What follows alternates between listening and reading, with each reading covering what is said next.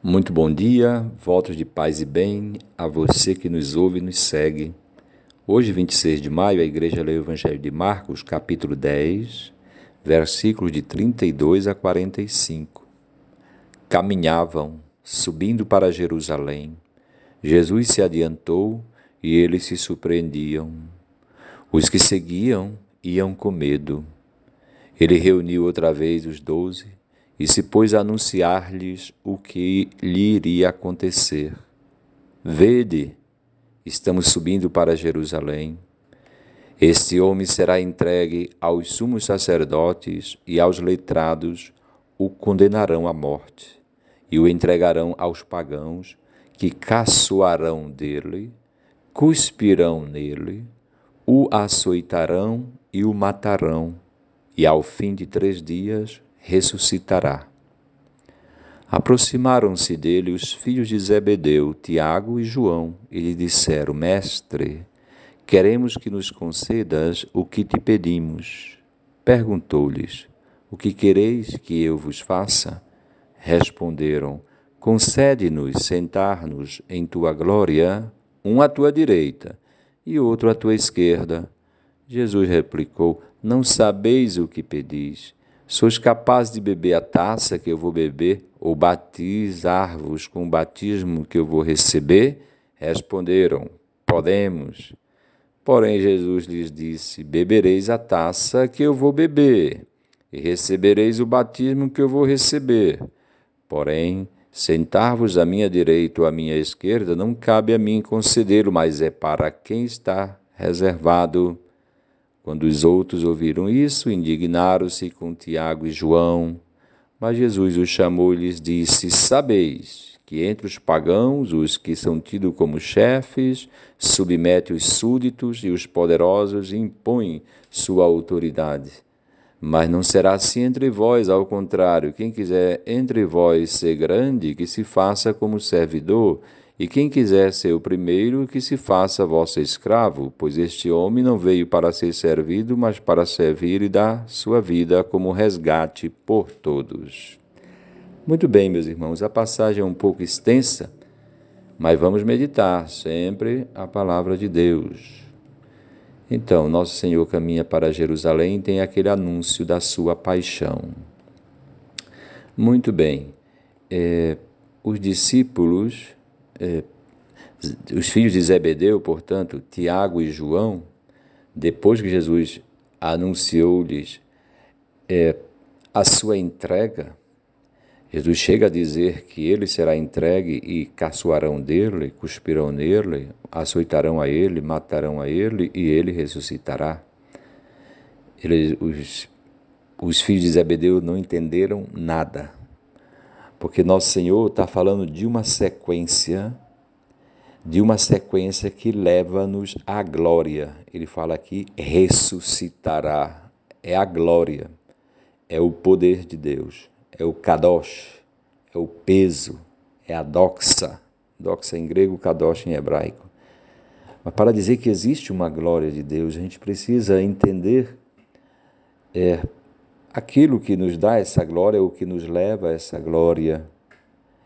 E Jesus fala de ser caçoado, de ser cuspido e açoitado e morto.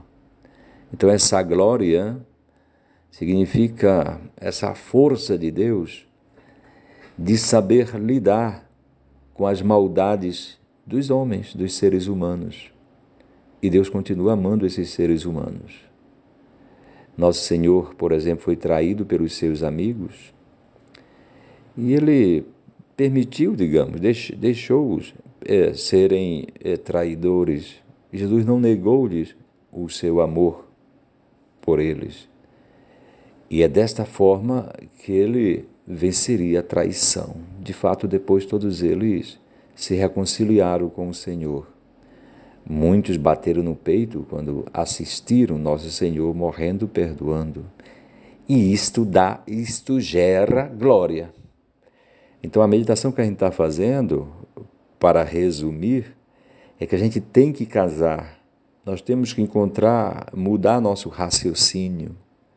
A gente tem que casar a realidade da glória, que todos nós queremos, realização, glória, queremos viver, queremos ser felizes, queremos ter vivos, ser vivos, não é isso?